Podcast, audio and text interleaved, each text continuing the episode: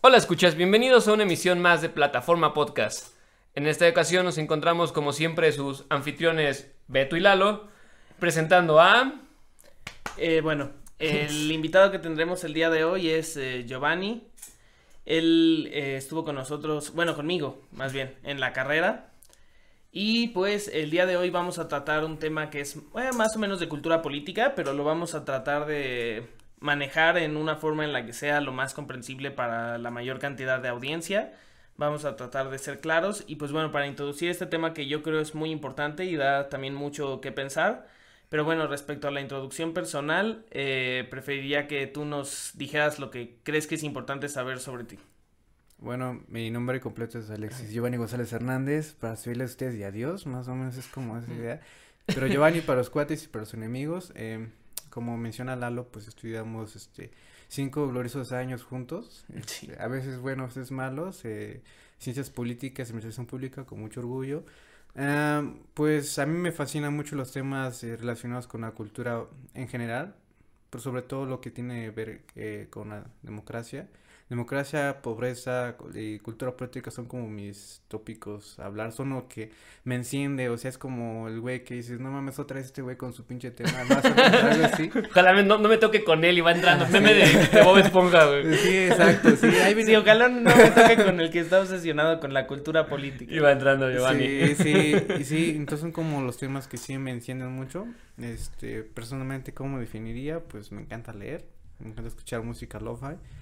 Y pues nada, pues pensar, es como que lo que más me late en este mundo. Y mientras mi cerebro me funcione y esté saludable, pues voy a tratar de hacerlo. Pues gracias por este, por la invitación a ver qué, Sí, qué claro. sacamos de aquí. Vale, Espero vale. que bastante, bastante Sí. para nosotros y la audiencia. Sí, Pues bueno, el tema, eh, como ya uno de los temas que ya mencionaste, ¿no? El que vamos a tocar hoy va a ser el de cultura política, eh, como pretexto de que pues estás haciendo tu tesis sobre eso y ya vas muy adelantado, creo que casi prácticamente ya la estás terminando. Entonces, este, bueno, yo he tenido oportunidad de leerlo y desde que tuviste la idea al principio, me acuerdo que lo estábamos platicando ahí en la FES, igual cuando yo estaba en mi proceso de terminarla. Y pues desde el principio me pareció un tema muy interesante porque siento que se presta mucho para reflexionar de muchas de las eh, cuestiones que están pasando ahorita en la política internacional. Y específicamente pues también queremos platicar un poquito de lo que eso tiene que ver con la política en México y con la sociedad mexicana. Entonces pues bueno, háblanos un poquito de qué podemos entender por cultura política y también como de la perspectiva específica que tú abordas en tu tesis y que y por qué te parece importante. Sí, bueno, eh, ¿por dónde empezamos? Eh, digamos que la cultura eh, siempre ha sido como algo muy importante para este, pues desde que el ser humano empezó a usar como el raciocinio. Y en este caso nos tiene lo que es la cultura política. La cultura política, pues, es otra onda. O sea, una parte es la cultura como tal y la cultura política. Eh, los filósofos de la Grecia antigua, pues, digamos, Platón, Aristóteles, veían como parámetros o, o, eh, eh, ciertas eh, directrices que pueda tomar un gobierno con respecto a, a los tipos de, de formación que tenían los ciudadanos, ¿no? O sea, por ejemplo, ¿no? Los monárquicos, los republicanos y ese tipo de cosas. Ellos les fue muy interesante cómo la cultura podía, este, tener una relación con ellos. Digamos que eh, eso fue como los, este, los, los inicios, ¿no? De una, de la cultura política, sin tener la idea ni concepto de cultura política. Otro, por ejemplo, que hablan mucho los que son estudiosos de la cultura política es a Alexis de Tocqueville. Igual Alexis Tocqueville, pues él este, un francés que viajó a Estados Unidos para analizar lo que apenas era como un concepto innovador allá en, allá en, en ese país, ¿no? Que era democracia, ¿no? O sea, decía, pues, ¿qué democracia, no? Entonces viajó allá y este y encontró ciertas características que disgregaban un poquito con la democracia europea. Decía, ¿no?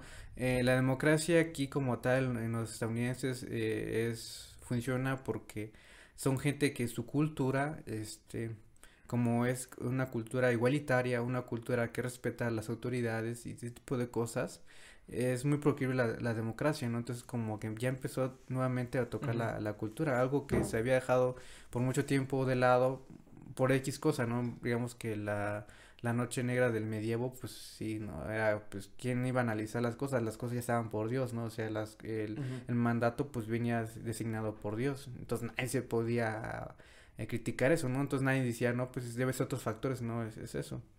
Entonces, Tocqueville volvió a incluirla como la cultura de suma importancia. Pero digamos que ese es un un, un, tiempo donde simplemente eran eh, conjeturas, por decirlo así, o sea, simplemente eran ideas. Y fue hasta mediados del siglo XX, digamos con las décadas 50, 60, que unos politólogos estadounidenses, eh, Lapida Salmo y Verba, este, se decidieron a, analizar la, la, cultura política, ya estableciendo lo que es la cultura política, que en este caso son este, valores y orientaciones que se tiene el individuo hacia el sistema político. Es decir, este, eh, en sentimientos, ideas, eh, evaluaciones, o sea, evaluaciones como si que está bien o está mal, que si es bueno o es malo, ese tipo de cosas como que ya las incluyeron ellos. Entonces, a la década de los 50 y 60, estos autores este, quisieron retomar nuevamente la cultura política. Y es muy curioso eh, el, el, por qué se generó eso, ¿no? O sea, no solamente fue como un eh, un deseo intelectual, este, académico, de pues ya ponerle bases empíricas a lo que es la cultura política, ¿no? Eh, sino más bien también eh, fue una respuesta al concepto de ideología que tenían los países marxistas, o sea, la ideología era para ellos era lo que las formaba la que llama grandes superestructuras, es decir, por ejemplo, una ideología hace que, por ejemplo, mencionaban los marxistas, ¿no? Que la clase mayoritaria se uh, aproveche de la clase minoritaria, ¿no? Del proletariado, por ejemplo. Entonces ellos tienen como una base de, represión que la mueven a través de la ideología, ¿no? Decir que el sistema está bien y cosas así. Entonces los de, los de la cultura política en parte quisieron contrariar eso, ¿no? Y ellos se enfocaron en el estudio de naciones que aparentemente eran democráticas. No estoy muy seguro cómo hicieron su... Este, Muestreo, ¿no? Ajá, más bien su, sorteo para este elegir qué países, ¿no? Pero digamos que este...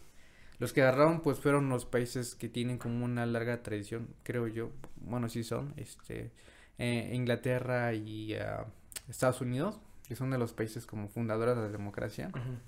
Ahí escogieron otros países, ¿no? Eh, Alemania, eh, Italia y México y este ya empezaron a analizar no este hicieron encuestas este en esos países y preguntaban acerca de este eh, qué tan orgullosos se sienten de ser de ese país que este otros tipos de preguntas de otros índoles que no recuerdo en este, este, momento. El chiste es que después de llegar a eso después de tener estas este eh, cinco países su análisis llegaron a la conclusión establecieron como tipos ideales eh, o sea, los tipos de ideales son como tendencias que tiende a cumplir un, un, sujeto, que se tiene como, o sea, ellos diseñan como, eh, no sé, mm, un tipo ideal es el súbdito. El, el súbdito es que eh, desconoce como tal de la, de la política y simplemente pues este se atiende a, a, a obtener lo que le da el gobierno. Entonces yo no, un tipo de ideal es el súbdito, ¿no? Y el, en teoría, pues las personas tienden a meterse en, en estas, este, en estos eh, estructuras. Categorías. Ajá, exacto, sí, categorías. Eh, la otra que llegaron es el parroquial, que es este, que sabe que, que es este, que es manipulado, pero no espera nada más de ello. O sea, por ejemplo, este, o sea, el súbdito, la persona que es como de cultura política súbdita, este, es ajena, es ajena a, todo movimiento o mecanismo político, es como está muy dado en las sociedades como triviales en, en África, ¿no? Ellos saben que no van a llegar al poder y no esperan nada de, la, de los políticos, están como muy desligados de la actividad política, ¿no? Eh, los parroquiales sí saben que este, son manipulados y lo único que esperan son como beneficios de, de lo que les den los, los líderes, ¿no? Y eso está como muy legado a la cultura clásica del sindicalismo, ya sea mexicano o en otras partes, ¿no? De que saben que son este manipulados como tal, pero no más esperan como el este... el beneficio de Ajá, sí, exacto, sí. Y ellos decían que esa cultura parroquial y súbdita está como muy ligado a los países latinos, o sea, en este caso Italia y México, como que están muy ligadas a esas estructuras. Y este Entonces, en contraparte ponían un, un tipo ideal que es el perfecto, por decirlo así, que era este la cultura participativa y que se da mucho en Estados Unidos, ¿no? Que los, eh, los eh, miembros iban a votar, que eran, este, rendían cuentas y cosas demás así, participaban en, actividades políticas, y tanto en Inglaterra como en Estados Unidos, y esa era como su, su idea de, de cultura política idea, ¿no? La participativa. Y eso contrajo evidentemente muchas críticas, ¿no? O sea, obviamente, este, dice, ¿no? Porque, eh, porque es como un punto muy, este, pues de anglofilia, o sea, nada más decir que los solo los anglosajones lo correcto y no puede haber Sí, como colonialista dirían, ¿no? Ajá, en el sentido de decir que esta parte occidental anglosajona es es la superior o la a la que se debe de aspirar. La perfecta en este caso. Sí, entonces como una esa es crítica de inocentrismo que tenían nuestros este miembros, de porque no puede haber otra forma, ¿no? O sea, simplemente tiene que ser como esta, ¿no? Eh, bueno, ahí fue la raíz de la, la cultura política. Digamos que eh, ellos eh, establecieron que a partir de la categoría del tipo ideal de subrito, eh, parroquial y participativa, iban a mandar una mezcla, que es la cultura cívica, que la cultura cívica corresponde a los tres tipos. Digamos que lo correcto, o sea, por ejemplo, este que sean fieles como tal al, al ejercicio democrático, como lo son los este digamos, los parroquiales y cosas así. Pero al mismo tiempo participen, ¿no? Al mismo tiempo, este, den su opinión, ¿no? Como la participativa. Entonces nace como el concepto de cultura cívica, que ya después, este, nuevamente será criticado, ¿no? Entonces, nuevamente, como recapitulando, este, fue hasta los 50, 60 que se ya se estableció como un parámetro empírico, científico de qué es la cultura política. Fueron Almo y los que establecieron como la tal definición de cultura política que son valores y orientaciones de la el ciudadano tiene hacia el Estado, bueno, hacia el sistema político. Ellos fueron los que establecieron esa, línea, ¿no? Entonces, mi investigación eh, parte de, este punto de los 50-60 en, en, la idea de la cultura política. Plan, o sea, planteo ahí que está el, pues, el, el, origen de la cultura política. Pero veo a las críticas, como he mencionado, ¿no? Las etnocéntricas y ese tipo de... incluso las metodologías, por ejemplo, decían, ¿no? Que... Eh, cómo llegaron a, cómo se levantó las encuestas, este, que era muy poca gente y demás cosas así. Se nacieron otros tipos de, de variantes del mismo estudio de la cultura política, ¿no? Se, introdujo el, la cultura política desde el aspecto de la antropología, desde el aspecto de la, de la sociología, y al mí el que más me atañe, el que más me, me llama la atención en este caso es uno que también me de la ciencia política, pero eh, su margen o su paradigma es diferente al que se estableció en los, este, los, el paradigma es que un cambio de estructura social y económico y político es un paradigma, para que no sepa que es un paradigma, digamos, que existen las ciencias sociales. Entonces, eh, el que yo eh, estoy estudiando y que he estado trabajando estos meses es uno que se llama em, de un autor que se llama Robert Inglehart. Robert Inglehart em, en 1970 analizó una encuesta de valores allá en Europa, el Eurobarómetro, y de ahí encontró que había cosas eh, curiosas, ¿no? Entre los valores que tenían los jóvenes de la posguerra y de las guerras, ¿no? Entonces, ¿por qué será, no? ¿Qué, ¿Qué cosas son esas, no? ¿Qué es lo que varía? Entonces analizó esas cosas y él ha sido, eh, eh, fue influenciado por un autor que se llama Daniel Bell. Daniel Bell tiene un libro que se llama Las, sociedades postindustriales. Ya precisamente eso, ¿no? De cómo eh, las sociedades se han dividido, las sociedades del siglo XX se dividieron como en dos grandes parámetros, ¿no? Las sociedades industriales, como dice su nombre, ¿no? Basados en, en industria, en la producción y las sociedades postindustriales basadas en el consumo y en los bienes y servicios. Eh, es una idea un poco compleja, extensa, pero el chiste es que Englehart, eh, influenciado por ese autor, empieza a decir, ah, pues puede ser que efectivamente este, esté pasando eso, ¿no?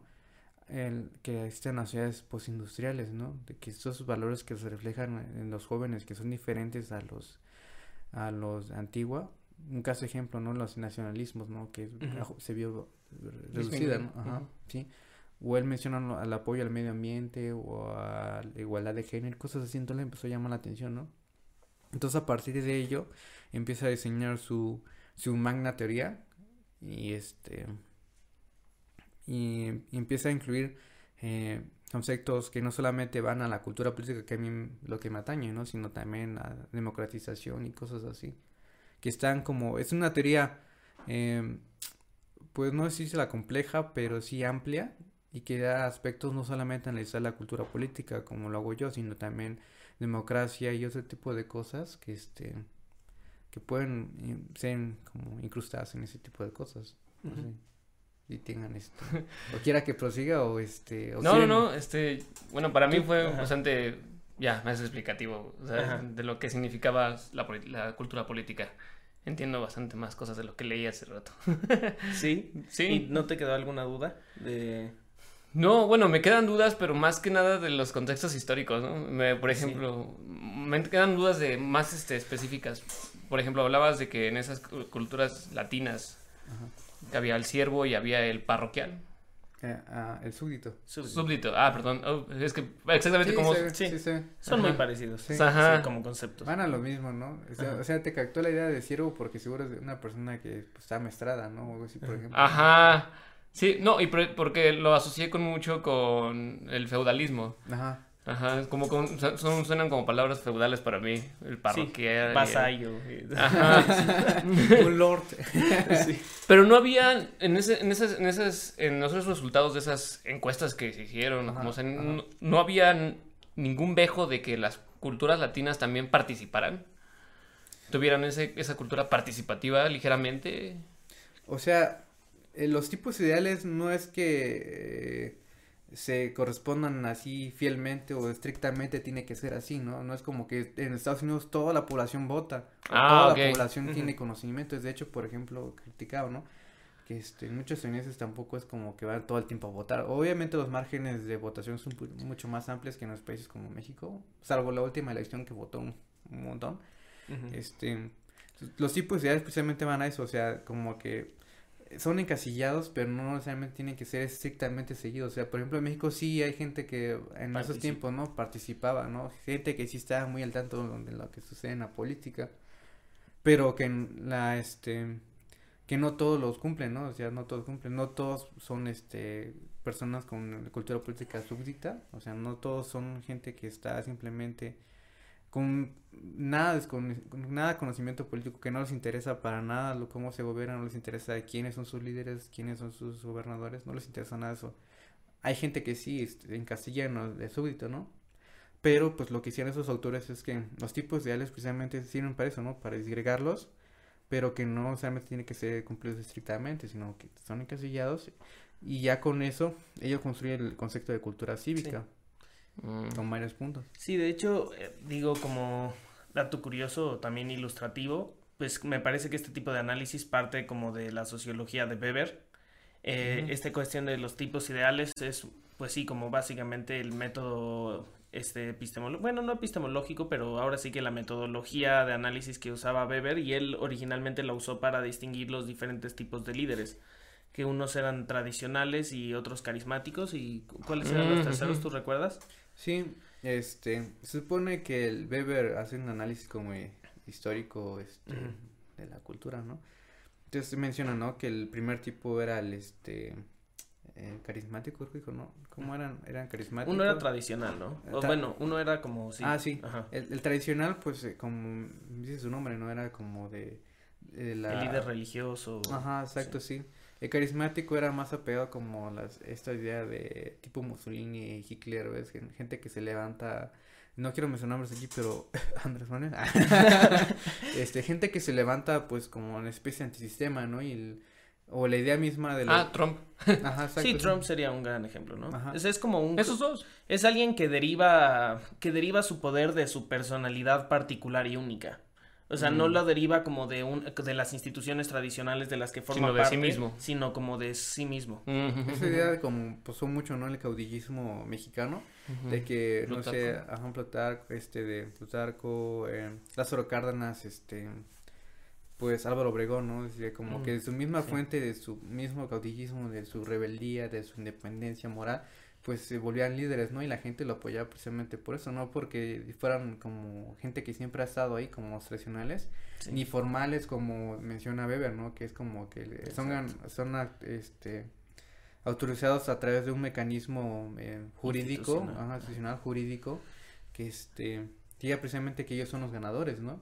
O sea, que ya establezca quién es un, un, un gobernador, un líder, ¿no? Sí, de hecho ese es este ese era el que me faltaba, el formal o racional, que también lo llama el líder racional y ese que para él, bueno, Weber por ser todo un burócrata, para él sí, para él era como el ideal era que el poder del líder no fuera determinado como ni por las instituciones tradicionales, así como la iglesia, etcétera, los cultos, ni tampoco por su carisma, porque eso era como muy volátil, sino que debía de ser, sino que debería de ser a partir de instituciones y que el poder proviniera de proviniera del digamos de la institución que le da ese poder, ¿no? Por ejemplo, si tú eres eh, jefe de policía, o sea, no es porque tú seas carismático o porque tengas un poder divino sino ni por nada, tu placa. sino por tu placa, por, o sea, porque ahora sí que el aparato racional Ah. del Estado te, inves- te inviste de ese poder. O sea, el charolazo. O sea, un Este- líder por charola. O sea, ok. Sí. Ok, ok. Sí, sí, sí. y es como, ah, ahí nació como esa idea de legitimidad y eh, legalidad.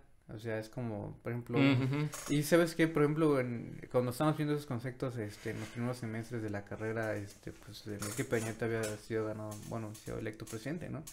Y nos, y no me acuerdo bien si lo planteó un profesor o no sé quién lo planteó ahí, de que precisamente como poner ejemplo esa idea de que no porque uno sea, este, Legal. Ajá, legal, como esa idea que tenía Weber de que un líder se estableció simplemente una vez que ya, ya gane las elecciones, una vez que ya el marco jurídico te diga que va, tú eres el presidente, tú eres el gobernador, tú eres el, el líder sindical, por ejemplo, así.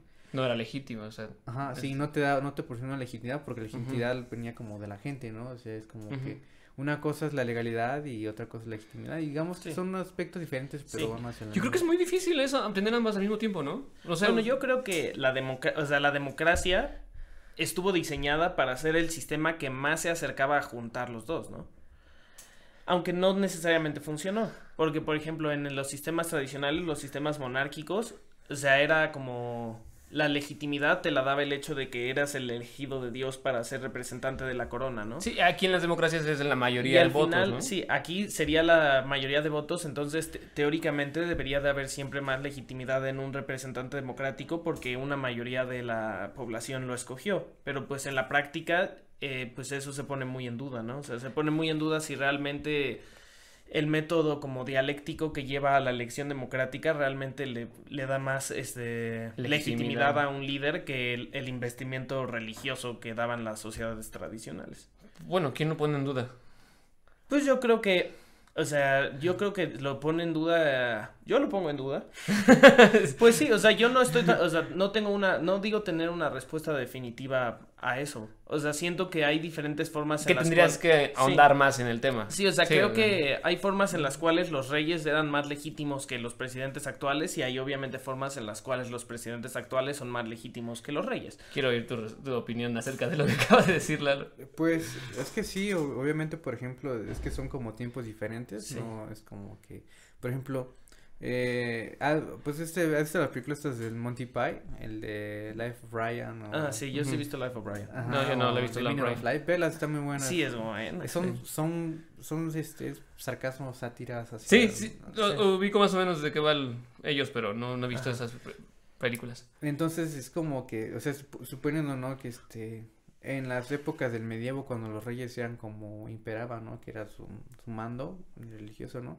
Pues la gente vivía en, pues, bajos niveles o bajísimos niveles, o escasos niveles de educación, ¿no? O sea, realmente la gente aceptaba lo que le decían, ¿no?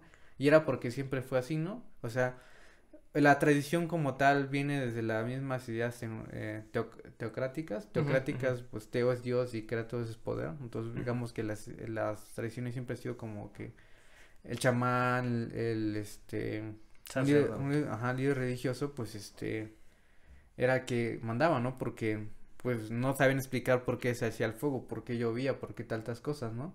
Entonces, este, siempre fue aceptado que tenía el chamán o el líder tenía un poder específico, ¿no? Para escribirlo, ¿no? Después se cambió a los imperios. La gente, que si el sacerdote decía que no tenías que hacer criticar al gobierno o al tu rey porque era de herejía, pues no lo hacías, ¿no? Y es como que siempre fue aceptado así. Pues el punto de inflexión como tal fue la, este, la ilustración y el renacimiento más que nada. O sea, fue cuando la gente empezó, unos cuantos empezaron. sí, unos cuantos, es la mejor forma de plantearlo, ¿no? Sí, unos cuantos se le prendió la mecha y dices, no, pues, ¿por qué, no? O sea, ¿qué es Dios? O qué tal, empezaron a como a que negar ese, ese aspecto, ¿no? Y ya fue cuando se empezó a meter el raciocinio y cosas así, este, más implicables en, en las evaluaciones que tiene un, ciudadano con su, con su, este, con sus líderes, ¿no? Que no siempre ha sido así, o si siempre ha como que se ha metido al margen, o si siempre está como que muy involucrado, este, emocionalmente con sus líderes. Y como mencionas tú, o sea, tal vez la democracia convencional lo es como que tienen la dificultad precisamente eso de, pues, primero no gustarle a todos, y ni exigirle que le guste a todos, ¿no? Como los reyes, de que no, ah, no me sigues, pues te mato, ¿no? O los dictadores, no, ah, no, pues no sigues la idea del progreso, la idea que tenemos aquí, pues te matamos, ¿no? siempre ha sido así, ¿no? Entonces la democracia aparentemente pues tiene que sostenerse sobre esas evaluaciones que tienen las personas, ¿no? Y es como el, problema precisamente eso de la democracia, como le preguntaban a Winston Churchill, ¿no? Que este, cuál era este si la democracia era el mejor sistema de gobierno, o sea, pues es el menos peor.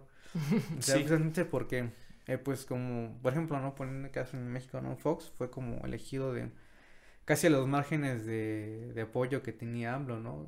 Y se supone que al principio dicen algunos politólogos que todos los líderes que empiezan una, una administración pues, tienen como una bolsa de, de, apoyos, ¿no? Que se va a ir desgastando pocamente cuando a la medida que no vayan cumpliendo sus objetivos. Claro, claro. Entonces, digo, sí, al menos la democracia sí es como el que, pues estás al filo de que te estén bombardeando de gente que no le agradas ni tú, ni lo que haces, ni lo que llevas haciendo, ni le va a agradar lo que no termines, es como que... Sí, de hecho cabe aclarar que eh, la mayoría de los políticos clásicos, eh, bueno, los filósofos políticos clásicos como Aristóteles o Platón, eh, estaban en contra de la democracia o en general pensaban que no era el mejor sistema de gobierno. Por ejemplo, pues Platón famosamente su sistema de gobierno predilecto era el del filósofo rey, que era básicamente que la persona más inteligente de la sociedad, como la que más pudiera captar las ideas en su esencia pura, eh, pues era la persona que debía de ser encargada de, sobrellevarlo, ¿no? Y en cambio Aristóteles, él sí concedía el hecho de que cualquier tipo de gobierno podía ser bueno, eh, pero decía que una aristocracia, es decir, el gobierno de pocos, se podía convertir en una oligarquía, que una democracia se podía eh, convertir en algo así. Tiene, hay un, hay un concepto en específico, pero básicamente así como en eh, como en el gobierno de las masas, así como en un gobierno irracional y arbitrario en el cual las masas hacen lo que quieren y que la monarquía se podía convertir en, en tiranía. Entonces, en este sentido, o sea, yo creo que la idea de que la democracia es como la forma perfecta de gobierno, que, o sea, yo no pongo en duda porque yo también, o sea, iría en este sentido como poperiano de Winston Churchill de decir que es la menos peor. Que es la menos mala, o sea, en especial como en cuestión de respeto a los derechos humanos y a este tipo de cosas. Este, pero también como, o sea, yo creo que sí el hecho de no es también importante ver como qué es lo que puede salir mal en las democracias, ¿no?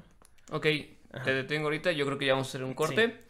Eh, pues regresamos ahorita a seguir con el tema, más enfocado ya para el lado de, de, México, y de la actualidad, ¿no? De la actualidad, exactamente, pero yo no, no, quise detenerlos, ya llevamos un rato sin, sin imagen, pero es que estaba, estaba aprendiendo yo mucho. Vale. Vale.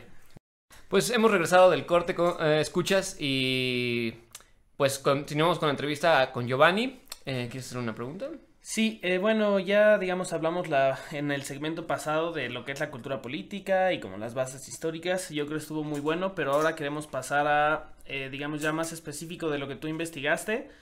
Eh, ¿Cuál es la teoría y cómo se relaciona el estado de la cultura política ahora sí que ya en el mundo actual, ya en el mundo contemporáneo? Sí, bueno, pues como una especie de, este, continuará, o sea... Eh, pues ah, eh, Inglehart pues vio estas eh, diferencias, ¿no? Entre este, los valores de los europeos eh, posguerra y entonces como donde este, cómo está esta onda, ¿no?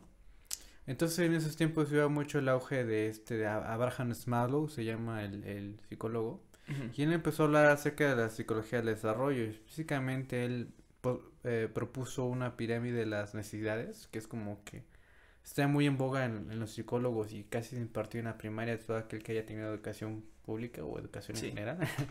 Eh, entonces, el Maslow tenía esta idea, eh, pues, histórica, casi antropológica, de que el ser humano eh, tiende a, a, a, a necesidades. Por ejemplo, decía, ¿no? Las necesidades básicas de todo ser humano eh, son las son las fisiológicas, la comida, eh, dormir, todo tipo de cosas que son intrínsecas en el ser humano y que para que haya como un avance eh, pues del ser humano tiene que ser cumplir esas cosas, ¿no? Entonces él habla de, lo establece en la base de su pirámide. Así progresivamente las este, necesidades que tienen que ser como palomeadas para llegar a, a un, bienestar general del ser humano, ¿no? Las últimas eh, son las llamadas este, necesidades de autoexpresión, que se corresponden a la, como dice su nombre, a, a la expresión del individuo, o sea, a, a, a la, ¿cómo decirlo? A, a exponer su individualidad, su, su parte más emocional, más este, elevada por, en términos como psicológicos o morales. Sí. Eh, es como que una vez cumplido o pa- o palomeado este el todos sus este las bases eh, fisiológicas o digamos que corpóreas el ser humano trasciende esas ideas meramente de necesidades de, de corpóreas o mundanas hacia aspectos más este más íntegros y más espirituales o más eh, Trascendental. Trascendental, exacto.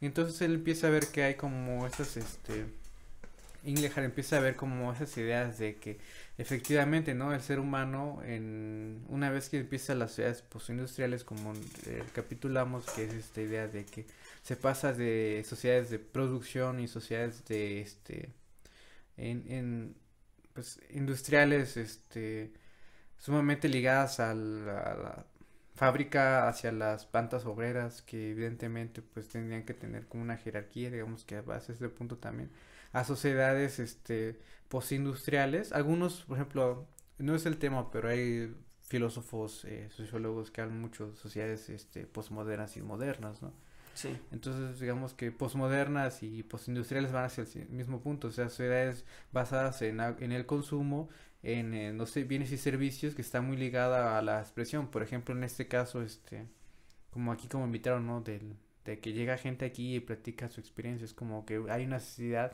eh, del ser humano a exponer sus, sus, sus ideales y valores. Sí. Eh, entonces él empieza a ver que precisamente hay eso, o sea que los europeos empiezan a, a ver como parámetros de mayor este apoyo hacia el medio ambiente, hacia la igualdad de género, reducción en los eh, en los niveles de nacionalismos, entonces empiezan, ay, pues es curioso, ¿no? Y él toma como base eh, epistemológica esta teoría psicono- de psico- psicológica de Maslow, entonces él empieza a hablar que existen, este, en, en esta parte, en esta evolución eh, social, en eh, los valores de supervivencia y los valores de autoexpresión. Él habla que los valores de autoexpresión van ligados, este, como mencionó Maslow, o sea, a la satisfacción de necesidades básicas de todo ser humano. Eso es como los valores de supervivencia. Y los de autoexpresión vienen hacia la participación, hacia la divulgación, hacia la- hacia ah, pues involucrarse más en diversas instancias que no solamente este son pues, el cobijo y el resguardo. Sí. Entonces, es como ahí es donde se empieza a mezclar un poquito la mi eh, la cultura política y mi, y, mi este mi trabajo. Eh, precisamente eso porque este digamos que Inglehart empieza a notar que hay tendencias en sociedades que son más apegadas a la al régimen como digamos autoritario más como al respeto a la autoridad eh, o al respeto de edad a la tradición y ese tipo de cosas, ¿no? Y dije, ah, caray, hay cosas interesantes, ¿no? Y, empiezo a como ver las cosas de que mencionaba más lo de los de supervivencia eh, y los y los sistemas políticos. Dije, "Mm, entonces hay como cosas muy curiosas aquí, ¿no? Y entonces él empieza a ver esas ondas, ¿no? Y para eso, en, en 1981, él diseña o encabeza un, este, un movimiento que, es eh, la encuesta mundial de valores. La encuesta mundial de valores, pues es una especie de cuestionario donde se incluyen diversos este, tópicos que van, que eh, oscilan entre los valores de autoexpresión y los valores de supervivencia. Eh, y él nuevamente se encrasta en esa cultura política. Habíamos mencionado que la cultura política había nacido con Almond y Berban en 50 y que Ujú. después había sido criticado precisamente por diversas razones, ¿no? Eh, Maslow, digo, este, perdón, este, Inglehart retoma otra vez la cultura política vista de, de Almond y Berban, pero integra este paradigma de que las sociedades postindustriales, o sea, las sociedades que cambian de valores, o lo que llaman Sí. cambio de, cambio de valor, evolución cultural, le llaman. Estas sociedades este, que son basadas en el consumismo, en la libertad, en la expresión, entonces empiezan a poner eso. Y él diseña un cuestionario y empieza a pues pedir este apoyo ¿no? a diversos científicos en, en, en diferentes países. Creo que fueron al principio fueron como 18 naciones que tomaron eso, o sea, una- Ujú. más amplio que el que tomó Amon y empieza precisamente a diseñar eso de valores de autoexpresión y, y valores de supervivencia para comprobar su hipótesis, que si efectivamente existía como esa tendencia de que los que tenían valores de supervivencia tenían en regímenes más autoritarios y más este más tradicionales y más estrictos, por decirlo así, y los de autoexpresión ligados más a la democracia y ese tipo de cosas, ¿no? Entonces Ujú. envía, ¿no? Y, y, pues igual que pasó con Almond Libera, pues México fue uno de los países que estuvo ahí, este, No, Pues, también. Pues, se levantó, digamos que la, la encuesta, ¿no?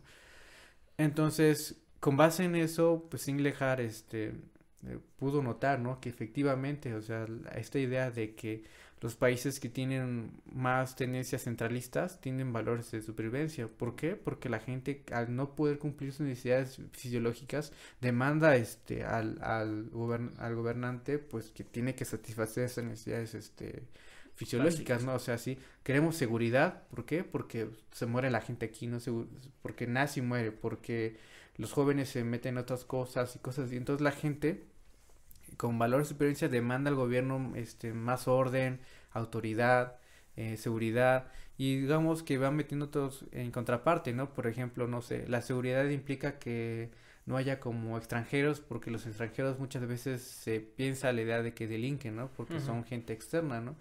Este, pedimos que no sé, eh, que no haya, eh, que no se rompa la tradición, por ejemplo, no sé, el, los, eh, el aborto o la aceptación homosexual, por ejemplo, ese tipo de cosas, porque eso rompe la tradición y la tradición eh, lleva a la anarquía, ¿no? O sea, romper la tradición lleva a la anarquía, ¿no? Entonces, con nosotros demandamos que el gobierno, pues, respete esas ideas, ¿no?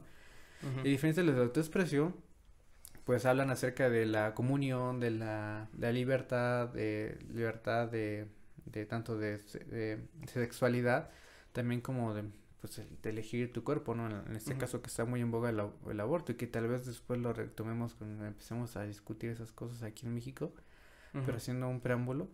Y este, y bueno, él notó que efectivamente es así, ¿no? Y con los años, hasta el momento se han hecho este siete encuestas, bueno, siete olas de encuestas le llama él, eh, de la encuesta mundial de valores, Ujú. que la séptima aún no se ha publicado, pero vemos que ya alcanza como a 180 países que congregan cerca del 95% de la población, o sea, y sus, Ok. este, o sea, estamos hablando de números macros y que no son, este, puede ser cuestionables a cierto punto, pero que son fidedignos o son eh, eh, científicamente comprobables. Ujú. Entonces, este, con base en esas informaciones que se ha acumulado en estos años, eh, él ha establecido un mapa culturales. Mapas culturales es, por ejemplo, este, pone vectores, por decirlo así, los valores de eh, eh, supervivencia y autoexpresión en, en un punto vertical y los de eh, tradicional y los de secular racional, por decirlo así, los pone en un plano horizontal. Entonces, con base en eso, va poniendo los países en, en puntos cardinales dentro de esos este, cuadrantes, ¿no? En- perdón que te interrumpa. Me interesa ya saber de cerca de, de ese mapa. ¿En qué posicionamiento se encuentra México? Bueno, México siempre ha estado como ligado hacia el... Es que es muy curioso porque hay como un consenso, este... En los mexicanos tenemos un consenso en los mexicanos de que este... De... Sin tener bases empíricas, pero que la, al parecer la parte empírica científica nos ha llevado a lo mismo. Es decir, en México los mexicanos somos personas que están muy llevadas a la parte artística, a la expresión. Y lo- la encuesta ha comprobado precisamente que los seres mexicanos, perdón, estamos este, ligados a la expresión. O sea, no por nada México es como una un imperio, o decirlo así, un manda más en la parte artística, cultural en Sí. general. Mexicanos siempre estamos como, según esta encuesta, ligados a la expresión, pero al mismo tiempo estamos eh, ligados a las tradicionales, o sea, Más somos- que a la parte racional, empírica. Sí, las partes tradicionales, o sea, somos, somos personas que están muy ligadas a las tradiciones eh, autóctonas, a las tradiciones Culturales. religiosas, culturales, exacto, sí, pero que estamos ligados también a la autoexpresión. Mm. Entonces vamos hacia ese, ese punto, o sea, hay países, por ejemplo, como China, o no, o sea, por poner otro ejemplo, este, países como Rusia, ¿no? Los, los rusos son países muy, este, eh, secular racionales, es decir, son gente que está como muy pegada, no tanto a las tradiciones, pero sí más pegada como al óptimo, a lo, a lo, Sí, como Alemania supongo que es, ha de ser otro país, ¿no? Ajá, Más- sí, como sí. una visión este más utilitarista, racional. exacto, sí. ajá. Sí, sí, pero también está pegado a, lo- a los de supervivencia, entonces tienden a ser, digo, más conservadores en ese punto, sien- Los siendo más estrictos, ajá, Ajá. los rusos. Entonces él así va poniendo varios países, ¿no? Y a partir de esos países también entrega, luego, los mapas culturales y empieza a hablar de zonas culturales, por ejemplo, Latinoamérica, ¿no? Que hay los países, eh, digo, tenemos ese consenso sin saberlo, sin des- con pleno desconocimiento de la parte científica, pero que llegamos a lo mismo, o sea, sí, desde ese punto de vista sí existe una Latinoamérica, ¿por qué? Porque aglutina ciertos valores, o sea, hay países como México, Chile, eh, Colombia, que están pegaditos ahí, y Brasil, y todo ese tipo de cosas. El que sale más creo que es este de Uruguay, pero pues, está todavía en esa. Los países eh, influenciados por el, budismo, Japón, China, que tienen a esa onda, los países de, de, de África, los países de... Medio Oriente. Ajá, hay cosas así, tienden a este, aglutinarse, es como muy curioso esa onda. Eso llegó después de mucho tiempo de análisis, ¿no? Pero volviendo este, a los valores de experiencia de autoexpresión, eh, posteriormente, después de que analiza esta idea de que ah, pues los supervivencia ligados a, pues, a tradición, orden, ¿no? Los de autoexpresión, democracia, libertad. Él empieza a ver que este él y otro autor que se llama Christian Bexel eh, escriben Ujú. un libro muy interesante hablando del cambio eh, cultural y la democracia. Y él insertan todo esto que hemos visto ahorita de la cultura política, lo de los valores de expresión y de supervivencia en una teoría mucho más grande, es el- la teoría de la modernización. Eh, la teoría de la modernización menciona en, el libro que ahorita no tengo bien el nombre, este, mencionan que este, siempre ha, ha sido vista de dos puntos, ¿no? La parte de modernización este, económica y la parte de modernización cultural. La parte de la modernización este, económica eh, se basa mucho en la idea marxista de que, por ejemplo, una vez que la economía se empieza a desarrollar, se empiezan a desarrollar valores eh, seculares y racionales y la tradición empieza a perder cam- campo, ¿no? O sea, la gente avanza hacia más, más este, raciocinio, más este, intelectualidad en, en, eh, en contra de lo- los tradicionales, sentimentalismo y cosas así.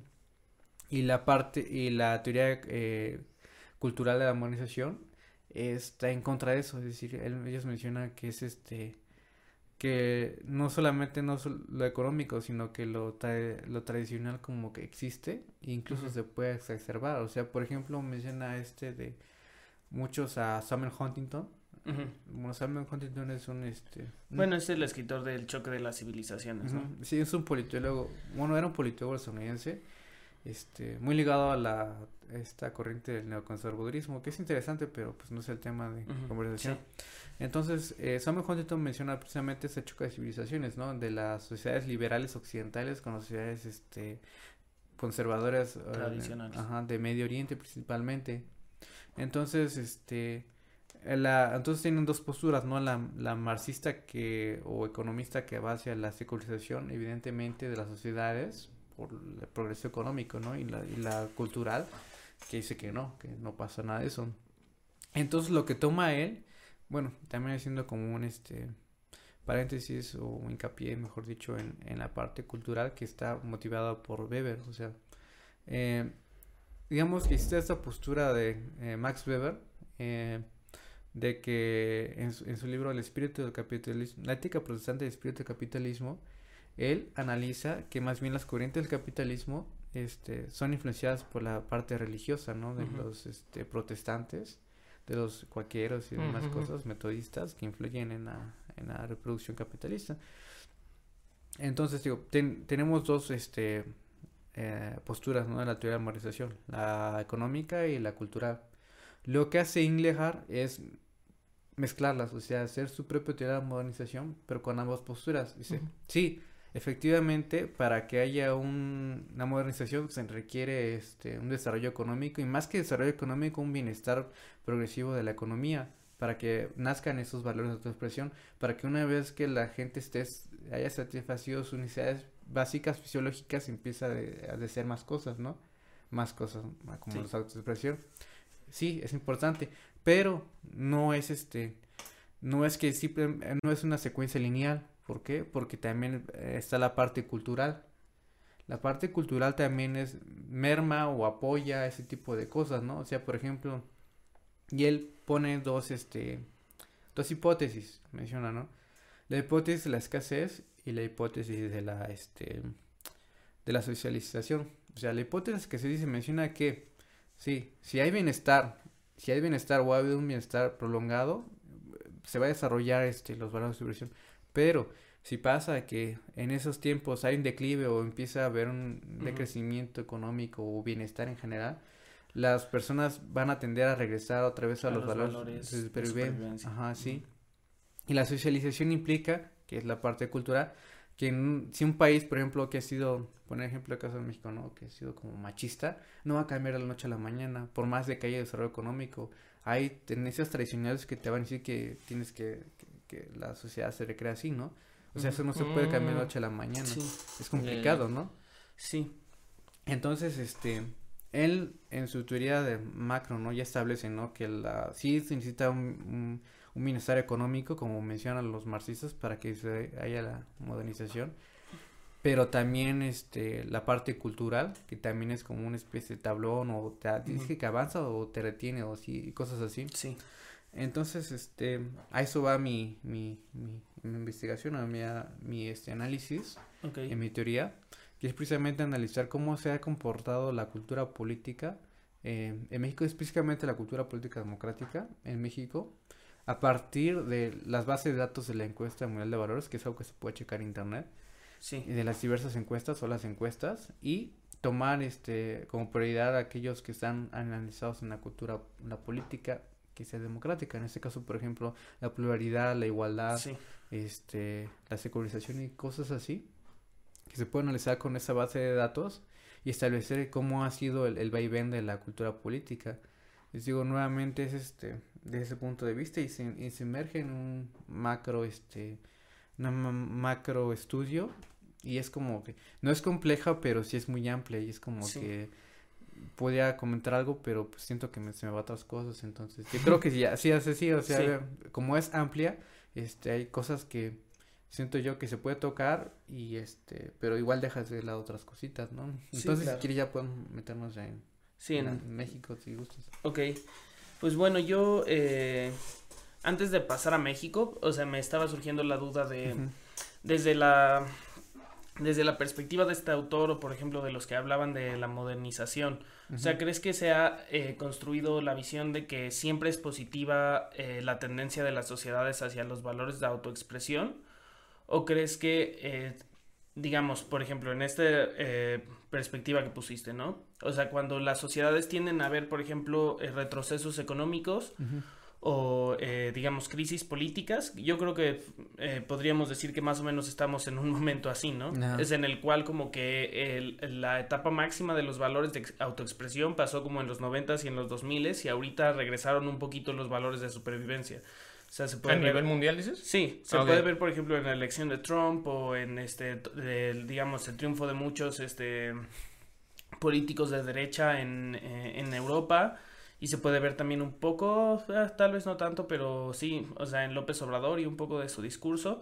O sea, en el sentido de que ya cuestiones como la seguridad y cuestiones como, eh, digamos, el acceso a cosas más básicas, digamos, eh, la regulación de la inmigración, etcétera, son como cosas que están ganando mucho poder en el discurso actual, o que mínimo están ganando más poder del que tenían en los 90s y los 2000s, que era como simplemente esta idea de que íbamos a vivir en un mundo globalizado de hermandad, donde se iba a acabar con el machismo. O sea, ahorita igual y no estoy diciendo que estén ganando las fuerzas conservadoras, pero ahorita ya hay como una lucha, o sea, ahora ya como hay más resistencia a estas ideas de autoexpresión, ¿no? Están encontrando una barrera.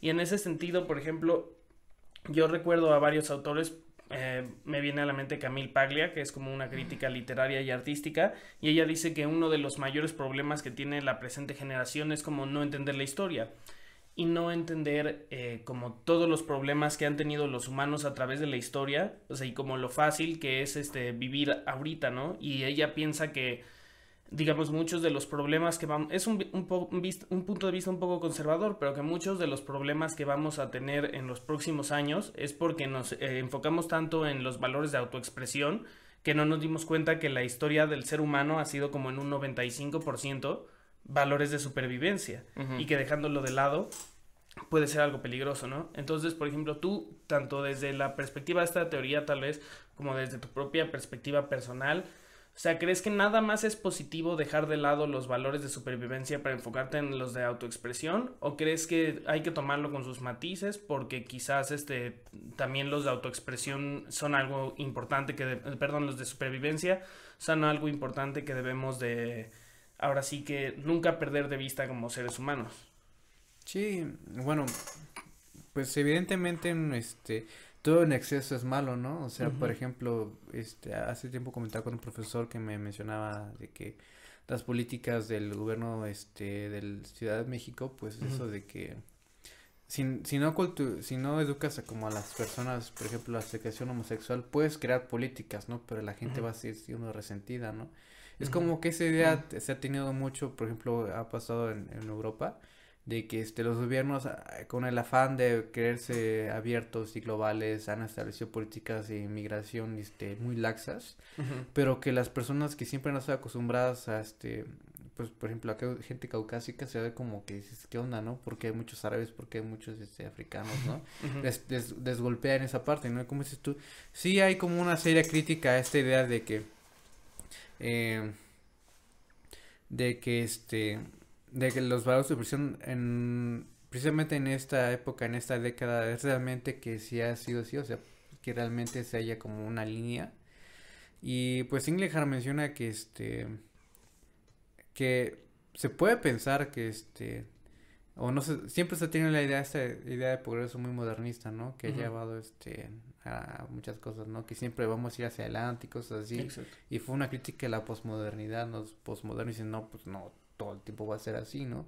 O sea, mira lo que hemos llegado, ¿no? Con esta idea de progreso, pues hubo este, mucha, una segunda guerra mundial, porque los alemanes pensaron que su nacionalismo y su sangre aria, pues les iba a llegar hacia un, hacia, hacia una línea ascendente, ¿no? Y no fue así. Pero él, él demostrado, y nuevamente es como caer en los datos, ahora sí que dirá este el presidente, yo tengo otros datos, este, en la parte de, de que sí, este, sí se ha avanzado, o sea, es innegable, por ejemplo, ahora que estoy haciendo mi análisis y antes de entregar mis resultados, sí hay aspectos que han progresado en el México respecto a los valores de autoexpresión y en la, como la tolerancia y la pluralidad. O sea, puede decir que este, que em, ¿cómo explicarlo?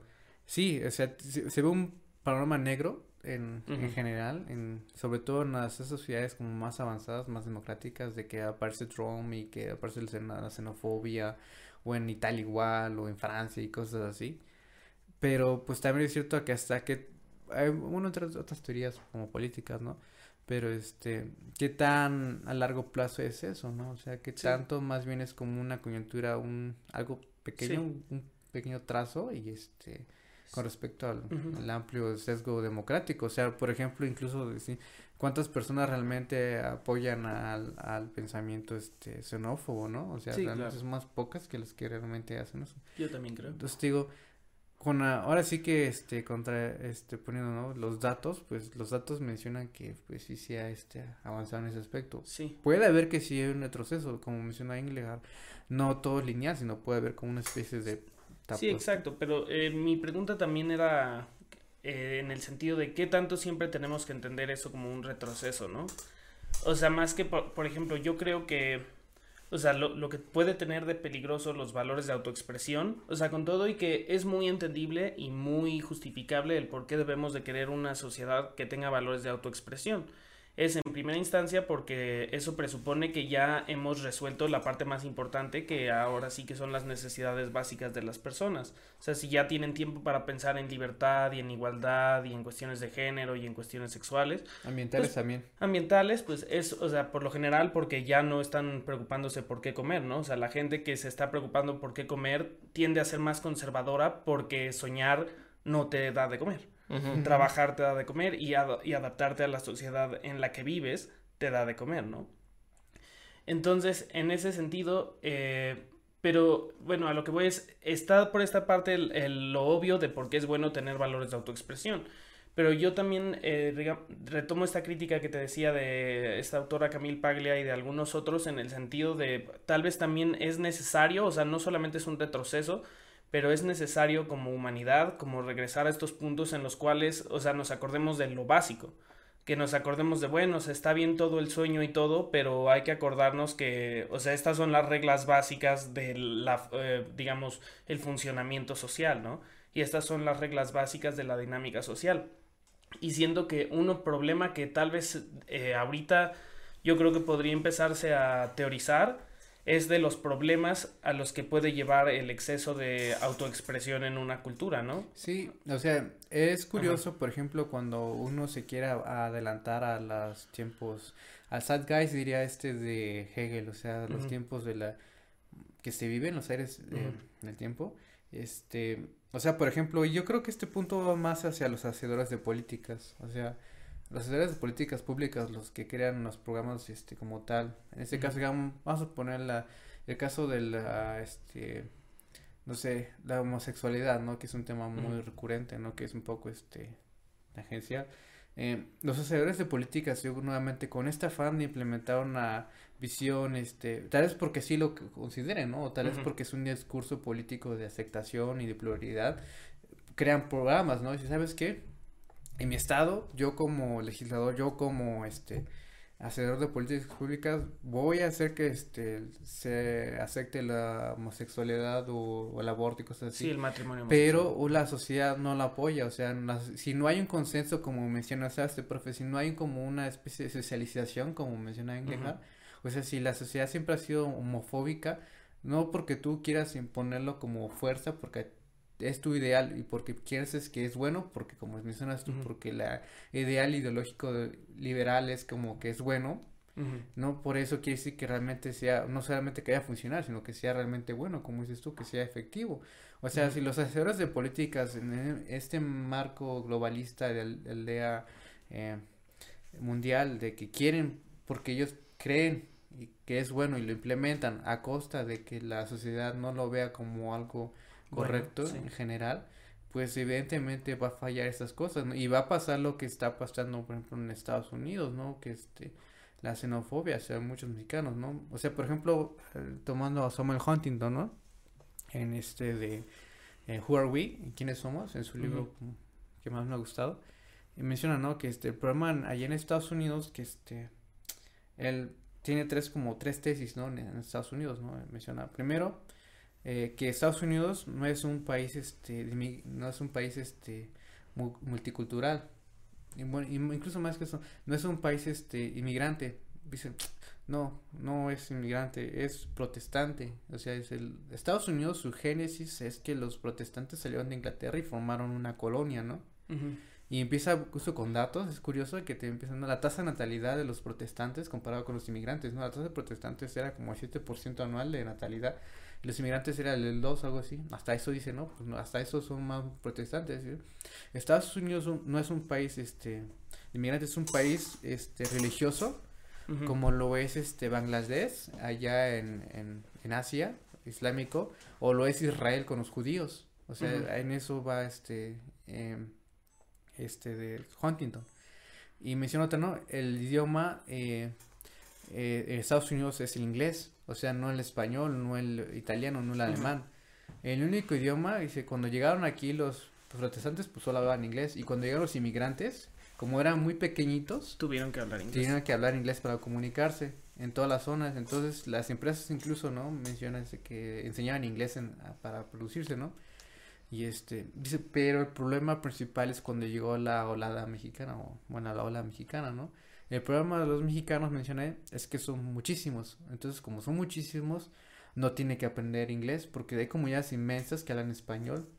Entonces dice, ¿qué va a pasar al final de cuentas, no? Que va, va a pasar lo mismo que pasó en, está pasando en Bélgica, ¿no? Que se va a formar dos conglomerados, los francófonos y los que hablan este flamenco, creo que es el idioma holandés, no recuerdo bien lo mismo va a pasar en Estados Unidos, ¿no? Si no, nosotros no checamos esa parte de que el discurso liberal de los demócratas estadounidenses de que vamos a aceptar a todos y vamos a hacer que hablen su idioma porque es prioritario, ¿no? Que hablen español porque respetamos y somos multiculturalistas y no solamente el inglés y no solamente en Estados Unidos es protestante, ¿no? O sea, el problema va a ser que si no checamos esto, se va a formar dos identidades en Estados Unidos, la, la identidad anglosajona y este, europea que solo habla inglés y la parte mexicana. y, y, se va a minar las bases de la...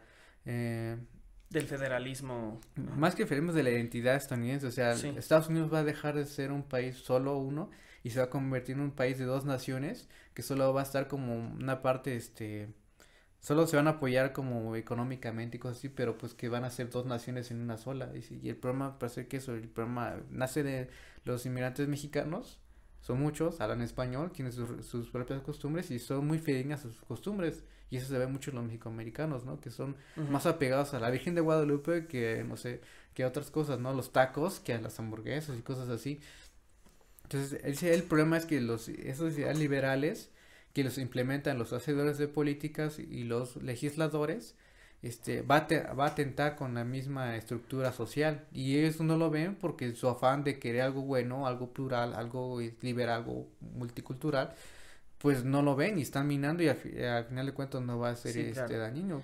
Y bueno, en ese sentido yo creo que, o sea, digo, Samuel Huntington y desde que dices el discurso, creo que nos parece también obvio que tiene mucho de conservador, incluso mucho que tal vez no concordamos pero yo creo que la importancia que tanto tú le das aquí como que yo también quería resaltar es el hecho de que, o sea, no es tanto de que concordemos con los valores de Samuel Huntington, de decir es que tenemos que tener una sociedad este, unificada, ahora sí que basada en el protestantismo y en la identidad estadounidense, o sea, no creo que queramos eso, pero sí, o sea, pero sí es importante ver como que hay otro lado del argumento, o sea, es importante ver que o sea, que, tiene sus costos y que va a tener sus costos reales, tanto a nivel pragmático en la política, eh, asumir una postura, digamos, totalmente globalista o totalmente idealista o totalmente de autoexpresión, ¿no? O sea, van a estar todas estas partes de la sociedad y en especial las más afectadas, este, queriendo rescatar la perspectiva de supervivencia. Y también por eso cuando muchas personas, digamos, que yo he escuchado, que pertenece más como a esta parte idealista o globalista o como más tal vez un poco hacia la izquierda. Dicen como por qué esa gente pobre vota por los ricos, digamos como Donald Trump o la gente de derecha que está como haciendo políticas neoliberales, etcétera. Y yo diría que es, o sea, porque ellos perciben que este tipo de políticos que están contra la inmigración y que están contra la explosión de los valores de autoexpresión como los de género o como los ambientalistas, son personas que tienen una perspectiva más de valores de supervivencia.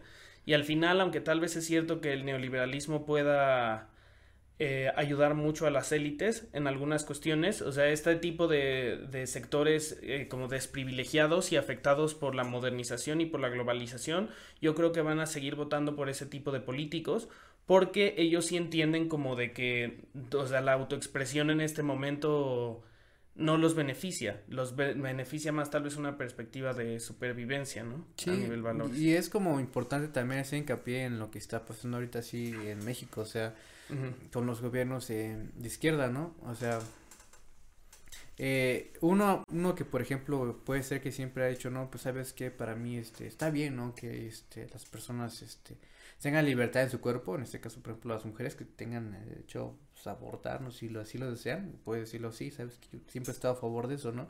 Siempre he estado a favor del respecto a la comunidad homosexual, siempre he estado a favor de, de diversas cosas, causas indigenistas, cosas así. Tú, Ujú. tú puedes decir, sabes que sí, pero dejas de lado un, un espectro que es el contrario, ¿no? O sea, por ejemplo, nuevamente, eh, en Estados Unidos ha pasado eso, ¿no? Y en México tal vez pueda pasar, o sea, y más que en el gobierno federal me quiero poner ejemplo de la, de la Ciudad de México. Ciudad de México, ¿no? O sea, por ejemplo, este de uniformes, este, sin género, por ejemplo, o sea, o sea, tú puedes decir, sabes que es una política liberal y de autoexpresión porque los chavos quieren autoexpresarse, ¿no? Porque son los tiempos modernos de es- autoexpresión, ¿no? Pero, pues, digo nuevamente, la socialización o la parte cultural también pesa, o sea, ¿qué tanto realmente, este, eh, contradiga con los valores de otras personas, o sea, los valores eh, secula- los valores eh, tradicionales y los valores, este, más que nada tradicionales, de que estás afectando esas cosas, ¿no? Que aparentemente porque tú piensas que es correcto o es mm, ah, progresista, eh, dañas las cuestiones de otras personas que pues no han como que sin tu misma idea no solamente en la, en la parte de blanco y negro, sino en la parte como digamos que evolutiva, por decirlo así, o sea, gente que realmente pues no tiene esos, no ha satisfacido sus necesidades básicas, que realmente pues lo que menos importa es que si alguien, un hombre viste con falda o no, o sea, para él es como que también eso es, ¿por qué no? O sea, realmente pues cumple primero lo que Sí, necesita. se le hace una payasada, ¿no? Sí, exacto, sí. Entonces, como, entonces, ¿para qué, no? O sea, posiblemente igual con los eh, inmigrantes, ¿no? Con la política eh, inmigrante que ha el presidente Andrés Manuel. Este, para algunas personas sí es como que muy, este, dices, no, claro que sí, porque el discurso humanista es como que todos somos humanos y que no hay fronteras y tal.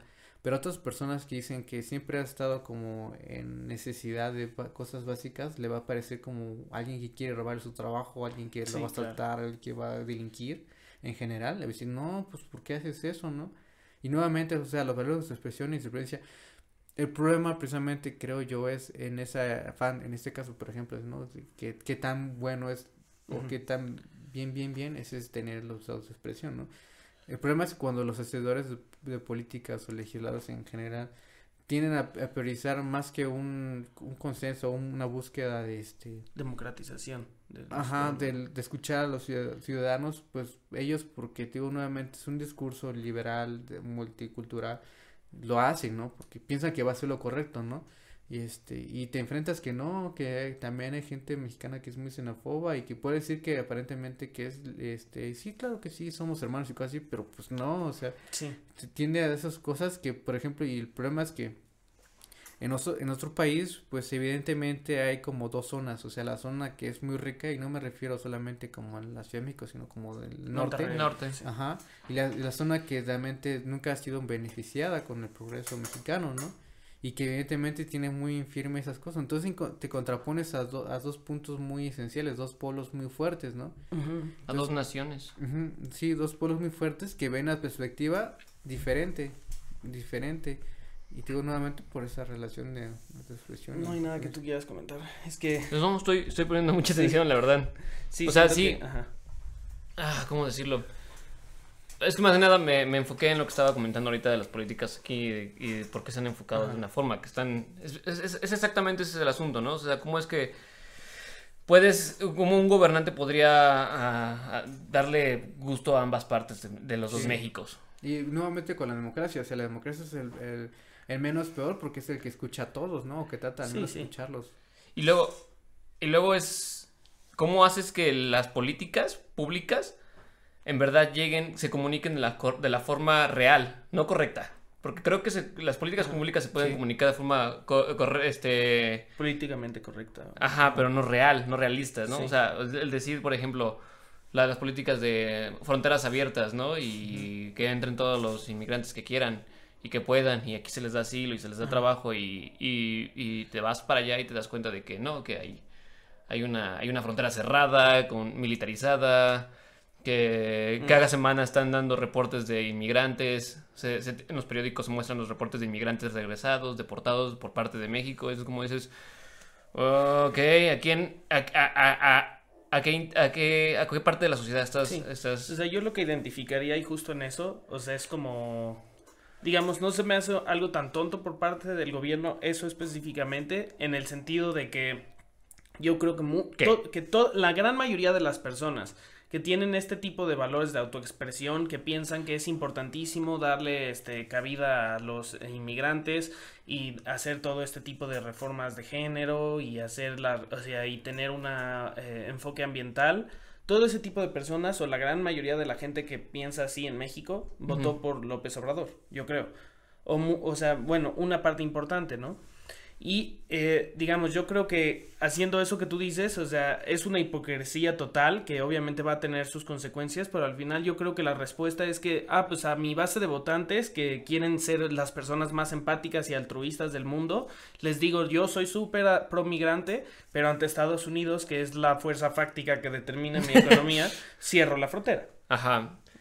Bueno, y, Ajá. Y ese capital político que quemas al, al comunicar diferentes cosas a diferentes personas y hacer solo una, es un capital que, bueno, creo que me desvié un poco del tema, pero merma mucho el, al, al gobierno y le, le, le, le- quita lo que estábamos hablando hace rato. Siento que los deslegitimiza un poco.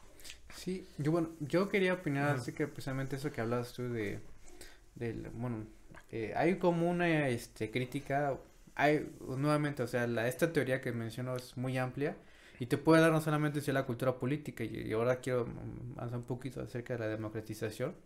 Hay como dos ideas en el plano académico e intelectual de que se puede llegar a una democratización de la sociedad. Unos mencionaban que la, la primera idea era que se que tenía que crear instituciones, instituciones democráticas para que las personas este, empezaran a llegarse a ellas, ¿no? Una vez que nosotros creamos una Comisión Nacional de Derechos Humanos, este, las, los mexicanos van a tener, este, se van a acercar, ¿no? Y van a tener derechos humanos y van a, vot- van a pelear por ellos, ¿no? Una vez que nosotros tengamos, no sé, un Instituto Nacional. Electoral, van, van la- los mexicanos van a, tener, ¿sabes qué? Certeza, este, electoral, ¿no? De que ganó un presidente que tenía que ganar. Eh, vamos a crear, no sé, demás instituciones que se implementaron en la, en la democratización, eh, digamos, este, eh, que se pensaba que se iba a lograr a un consenso democrático, un punto democrático, ¿no? Y después llegó la crítica, ¿no? Y si sabes qué, mira, pues tenemos instituciones, pero pues no ha pasado nada. Realmente no es como que el mexicano crea más en sus elecciones, no es como que el mexicano crea que tenga más derechos humanos o más Ujú. vigor y más cosas, ¿no? Y realmente se ve como una crítica, ¿no? Entonces nació otra, y dentro de esa idea de democratización nació pues otra perspectiva, nuevamente retomando la cultura. Y en este caso, pues decía Engelhardt, ¿no? En un estudio que te llama el, el rol de la gente común en la democratización, dice, ¿no? Pues siempre se pensó que la idea de que las instituciones eran a priori a la democracia, ¿no? Pero Ujú. más bien se entiende que, dicen ellos, que es más bien la cul- parte cultural de la sociedad la que crea las democracias. O sea, que para que sean más estables, más bien son las personas las que tienen a crear estas instituciones. O sea, por ejemplo, organizaciones civiles, ¿no? Este, una persona que ha sido como muy defensora de derechos humanos, sabes que voy a crear una organización civil y vamos a, con la gente a- de aquí mismo nosotros, nos vamos a reunir y vamos a crear como una institución, ¿no? En vez de que alguien lo crea externamente, nosotros mismos, y es como que ellos dicen, ¿no? En este, en este, en este artículo de la que mencioné, como cierto también con Bexel, que este, que el, hay mayor eh, factor de democratización a sociedades que están con valores de autoexpresión que las sociedades que simplemente tienen instituciones democráticas porque no van ligados, o sea, Sí, en ese punto. Entonces. Nuevamente, es, como menciona Lalo, qué tan positivos los valores de expresión. Depende, o sea, si eres una persona que se quiere adelantar a los tiempos de los zeitgeist de Hegel, o sea, si quieres adelantar, si quieres implementar de una vez, sin antes tener algo ya desarrollado, sin que las personas desarrollen esos valores de expresión, pues va a no, ser un problema. va a ser un problema porque, ¿sabes qué? Por ejemplo, no sé, Estás forzándolo y no va, no va a Ajá, o sea, funcionar. sí, sí, por ejemplo, o sea, alguien quiera, no sé, un estado de Guerrero, ¿no? Un Michoacán, ¿no? Que tenga altos índices delictivos y de analfabetismo y cosas así, quiere implementar como una política muy liberal, este, pues va a fracasar porque Sí, claro, nunca sí, se claro. hace esas partes, ¿no? Entonces, este, nuevamente, o sea, la, la, tomando como esa parte de Inglehart de la institución de la democracia y la cultura, eh, para ellos, pues primero es la creación de valores de autoexpresión que llevan eh, finalmente a una, este, democratización estable, Sí. democracia que sí sea fidedigna porque los ellos apoyan, ¿no? Porque Sí, realmente claro. tienen esta idea, ¿no? Pues bueno, yo creo que ya con todo lo que hemos platicado hasta ahora nos da suficiente para hacer un corte y eh, regresar rápido a las conclusiones, ¿no? Cada Va, quien ¿quién? da su conclusión. No, rápido. digo, sí, ya ahorita en las conclusiones lo digo Vale. lo que tengan que decir. Vale. Ok. Gracias. Bueno, pues regresamos en el último corte. Como, si- como saben, este es el corte para dar conclusiones, hablar con el invitado de, sus de los futuros proyectos o en qué anda. Así como, bueno, también las- nuestras conclusiones y decir adiós. Eh, bueno, ¿quieres No, tú comienza. tomar la palabra? Ah, ¿quieres que empiece con mi conclusión? Sí. Wow. Bueno, como se dieron cuenta, no aporté mucho en esta emisión. Estaba oyendo todo lo que Giovanni tenía que decirnos. Es. Wow, es un tema que se me hizo muy interesante. Es la primera vez que lo tomo, lo oigo y lo tomo como eh, lo que es cultura política. Yo sabía que te habías enfocado mucho en eso y cultura evolutiva y todo. Sí, en mi tesis tengo una sección de cultura política. Ajá, y dije, ah, X, o sea, no, no, había, no, lo- no he leído su tesis, así que. Qué mala onda. Pues no me la ha dado. Para una de estas emisiones queremos hablar, la verdad. Sí, Pero estaría bueno. chido. Ajá. Mejor. Y bueno, eh, para mí fue mucho, muy intrigante y no, no intrigante, más bien este, interesante ver cómo hay alguien que se, se preocupó por recabar estos datos y hacerlo de la forma científica y más estricta posible, ¿no? Y, eh, para mí, eh, bueno, eso se me hizo muy, muy interesante, la verdad. Es como un, lo, mencioné ahorita, ¿no? Un INEGI de ideas mundial, así, estar preguntando a la gente y recapitular y tener datos y tener bases de datos y seguramente hacer comparaciones y tener una teoría en la que se basan para poder, este, que están demostrando con esos datos. Es-. Quisiera añadir en tu comentario que este esta base no solamente es este cómo es tu comparaciones, estas comparaciones se pueden hacer entre países y entre misma entre la misma nación por tiempos, o sea, es longitudinal. Ajá. pero también es, este, es temporal, o sea, es como que está Sí. padre, es lo que te lo que te permite Sí. esta enorme, o sea, nuevamente es en la encuesta mundial de valores, lo pueden checar ahí en internet, lo que te permite ver es precisamente eso de que puedes ver por una nación, puedes ver por naciones y es, es como muy Por lapsos temporales. Ajá, es muy, muy interesante. Pues eso. No, sí, y es, bueno, y, añadiendo, eh, otra cosa que se me hizo interesante es, bueno, yo lo entendí así, no sé ahorita que nos diga Giovanni si estoy mal quizás, pero cuando una sociedad ya está enfocada en, en las- en los valores de autoexpresión, como está basada en la pirámide, yo siento que no tiene que dejar a un lado los valores de supervivencia, es decir, o sea, eh, está basados en ellos, es una pirámide, ¿no? O sea, si te quitas la base, ¿qué pedo? ¿no? O sea, cualquier cosa que esté eh, de forma piramidal, las bases es lo que lo sustenta todo. Entonces, sí, o sea, no creo que sean autoexcluyentes totalmente. Creo que sí puedes vivir con los de supervivencia. Bueno, sonó raro eso. Tienes que vivir. es la idea, ¿no? Pero no, pero sí podrías excluir a los de los de Ajá. autoexpresión, pero no al Pero revés. no viceversa. Sí, exactamente. Así es como yo lo sentí, así es como es- espero que esté en una, en una idea correcta. Y, pero me abre mucho el panorama acerca de cómo precisamente la cultura política, o sea, actualmente, o sea, me doy cuenta de qué es lo que está ocurriendo, puedo entenderlo desde la perspectiva que ustedes seguramente lo entienden mejor que yo, Ujú. pero ya me, me- me dio un acercamiento a, a su visión. Ok.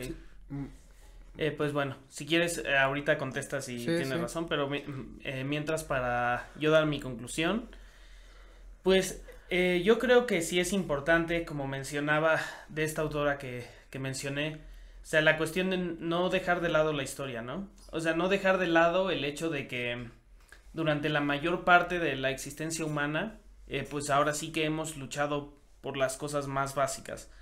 O sea, quizás siempre ha habido grupos con cierto acomodo, pero incluso esos grupos con acomodo, digamos las aristocracias en la época griega o las aristocracias en la época de los monarcas absolutos, etcétera, eh, pues estaban, eh, digamos, eran presos de enfermedades, o sea, las plagas mataron a muchísimas personas, incluyendo gente de la clase dirigente. Todavía hasta el siglo XVIII podría, podías morir de peste o gota, o la expectativa de vida era como de 35 años.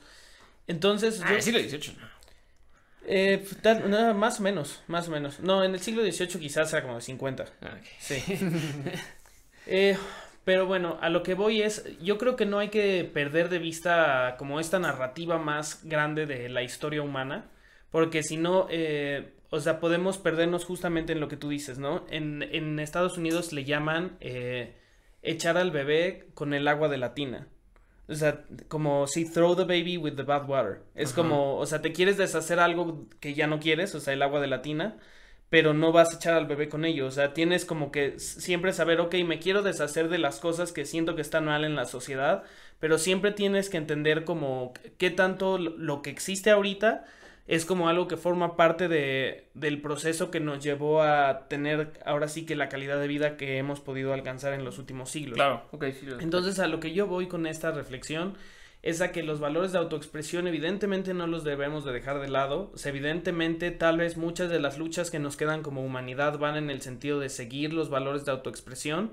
O sea, pero creo que no debemos de ser tan ciegos de eh, ver los valores de autoexpresión, como tú dices, como si a veces estuvieran por encima de, una panacea, de ¿no? los valores básicos que realmente nos han podido llevar a donde estamos, ¿no? Entonces yo creo que, digamos, este es un punto de vista que bueno, puede ser acusado de conservador y que de hecho sí es algo que Burke, el creador del conservadurismo, decía, pero que el progreso ahora sí que siempre pasa por ver qué es lo que sí se ha hecho bien, ¿no? Y yo Claro. creo que eso es muy importante, o sea, el progreso pasa por ver qué se ha hecho bien. Y eso no es decir que las luchas que tengamos hacia adelante no sean cosas, eh, digamos, que parten de valores de autoexpresión, que parten de igualdad, que parten de eh, proteger el ambiente, de proteger la tierra, pero también siempre hay que entender este que no podemos tirar las cosas más básicas por buscar, ah, como dijiste, una panacea o una utopía. Esa es mi Si perspectiva. no lo quieres ver del lado del conservadurismo, lo puedes ver del lado de la ciencia. O sea, la ciencia es lo que dice, ¿no? Sí, Claro. la evolución es, es, eh, acumulativo. O sea, para poder, para que las eh, especies evolucionen tiene que haber la retención de las cosas valiosas y mutación para que haya nuevos cambios. Sí, bueno, este, comentando al, al principio, este, es como, por ejemplo, ver a una persona que, este, que tiene como eh, bienestar económico, por ejemplo, ¿no? Cuando tienes bienestar económico, pues te compras una televisión, te compras un, este, haces un estudio en tu casa, por ejemplo. ¡Wow! La pedradota, güey. Te compras una guitarra, pero ¿qué pasa cuando empiezas a tener deudas, cuando te quedas es- sin trabajo, cuando empiezas a hacer otra cosa? No, pues sabes qué, en vez de comprarme un piano para tocar música, es- tengo que ver que comprar comida, ¿no? Tengo Claro. que comer- tengo que ver este cómo Tener un techo. que, ajá, sí. Es nuevamente lo mismo, pero aplicado a nivel social. O sea, por ejemplo, cuando una sociedad empieza a tener bienestar social, pues evidentemente va a ponderar este que la que lo escuchen, ¿no? Que va a abrir diversos sectores, instituciones para que le sean escuchados, ¿no? Pero si empieza a ver que los recursos se van haciendo más escasos, nuevamente la hipótesis de escasez que menciona este Ujú. autor, este, pues va a tender a, a volver a todos a los valores de autoexpresión. O sea, eh, la teoría esta, como dices tú, sí es una pirámide, digamos que guiando la pirámide de Maslow, porque sí hay que satisfacer primordialmente en las necesidades eh, fisiológicas o las básicas, es como innegable eso, es como para que tú puedas tener, darte el gozo de tener un piano, como menciona, escribir algo, no solamente es el gusto, sino también tener los recursos para que saber que vas a escribir algo por gusto y no por necesidad, por ejemplo, que es algo importante, ¿no? Ujú. Tener un estudio para grabar como no como una necesidad, como un gusto o algo así. Sí. Entonces, este, ellos, esta idea sí es primero primordial establecer, este, que se tiene que satisfacer necesidades, este, Básicas. ajá, de supervivencia y después podemos hablar de autoexpresión, que eso es muy importante. Y nuevamente, como dices tú, este, es una idea eh, falaz o y muy ingenua pensar que, este, más autoexpresión es mejor, ¿no? Más, Siempre. este, más políticas de autoexpresión, más políticas que, este, ponderen la, la autoexpresión en sociedades que ni siquiera tienen que comer, pues no, no, o sea, no se puede decir que una vez que implementes tú una idea, una, una institución, ya va a pasar bien todo, ¿no? Porque así es como muy ingenuo, ¿no? Siempre se ha hecho eso la idea, ¿no? Ujú. Hace un tiempo leí un libro que se llama Una economía, muchas recetas, de un economista llamado Danny Roderick, menciona precisamente eso, ¿no? Por ejemplo, este, es en el consenso de Washington, ¿no? Las eh, políticas liberales en economía, y te mencionó, ¿qué pasa si nosotros, este, vemos un, un marciano y le decimos, ¿no? Que con estas políticas el país va a crecer, ¿no? Va a desarrollarse, ¿no? Y él diría, no, pues los países que este, le decimos, ¿no? Que con, evidentemente tenemos comprobado que así va a pasar, ¿no? Y decimos que este, los países de Latinoamérica fueron los que implementaron eso, ¿no? México, ¿no? Y, y el Marcinto pensaría que efectivamente el- las- los países latinoamericanos fueron los que más desarrollaron y crecimiento y, y este y no, o sea, se ve que no. Y, se- y en cambio, por ejemplo, vemos países que han apostado no por esas ideas como de consenso liberal, instituciones, Liberalismo. porque, ajá, porque a unos genios se les ocurrió que iba a ser bien, como nuevamente más autoexpresión, más política de expresión no es necesariamente mejor, este, y países como China o países como Indonesia o Taiwán, bueno, esos países que implementaron más el peso del Estado en la economía les fue mejor, ¿no? Y no Ujú. ese- esa idea de liberal. O sea, nuevamente, este, pues sí, esa idea de más, más, más, más, no siempre es mejor, más, más, más, no siempre es mejor como acumular. Y sí, pues tienes que satisfacer necesidades básicas para, pues, poder, pues, pensar en que vas a hacer otras cosas. Que no necesariamente, como mencionas tú con ese autor que escribía en, en el campo, Ujú. Que no se va a limitar, pero pues sí es como algo más, este, difícil de hacer, ¿no? Eh, y bueno, la idea que, bueno, pues a lo que concluyo es que, pues, gracias por invitarme, este, Gracias por venir. gracias por, eh, gracias por invitarme, gracias por que los que escuchan esto, este, ojalá, pues, les haya nacido como una inquietud para estudiar esto y para decir, bueno, pues, es- suena interesante, ¿no? Nuevamente es como algo, mi idea o mi, mi vocación en, en mi investigación en general cuando hablo de este tema es que no solamente se quede como que yo quiero, a mí me gusta, no nuevamente que algo le interesa más a que a otra persona, ¿no?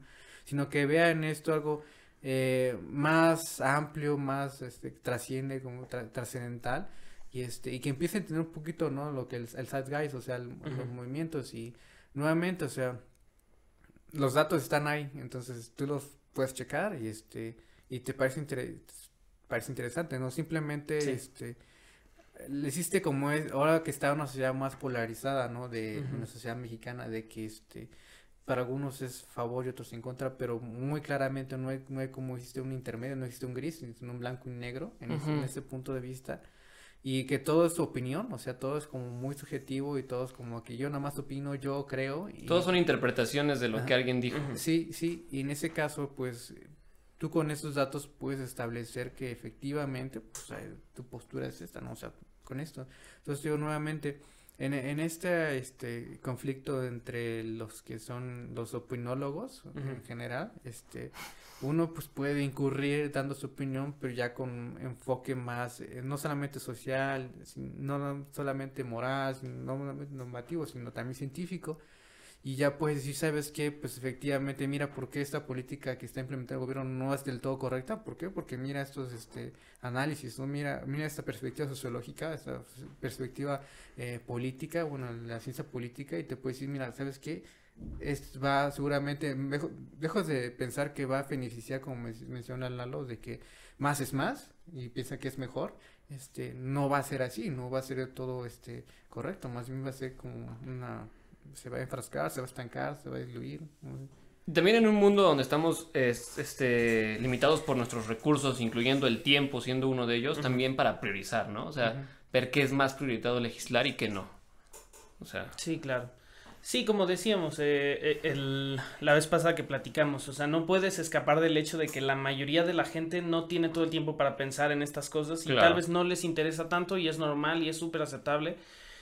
Pero eh, yo creo que cualquiera que se haya echado este podcast y que lo haya disfrutado, esperemos, eh, pues sí tendrá una nueva perspectiva de cómo pensar en estos problemas. Y como dice Giovanni, pues si se meten a leer, no nada más se trata de este, escuchar lo que aquí les decimos, sino lo ideal es también con cinco minutos que se pongan a leer van a encontrar otro autor, van a encontrar otra perspectiva, una que nosotros no conocemos ni hemos leído y que ustedes van a tener una nueva forma de construir una opinión original, diferente y pues esperemos que este tipo de conversaciones eh, sean un aliciente para que cada quien eh, vaya generando su propio conocimiento, ¿no? y también para que haya gente, no solamente que genere conocimiento, sino que, como ustedes, que estudiaron esa carrera, o sea, haya gente que lo atraiga, que lo, Sí. que lo apasione y le guste, o sea. Fíjate que ah, como era esa palabra que decía que este lo peor de las personas que no eh, les interesa la política es que son gobernados por personas que sí les interesa, ¿no? Es como Sí. que si te quedas como reluyente y excluyente, y dices, no, a mí no me interesa nada la política, es ver que este es este pues más amplia y es como exquisito, no solamente para los que somos politólogos o que somos ciencias políticas o aquellos que son fanáticos de la política, sino también que hay esta, sobre todo la ciencia política ha incluido diversas eh, fuentes para su análisis, el sistémico, como mencionábamos hace tiempo, ¿no?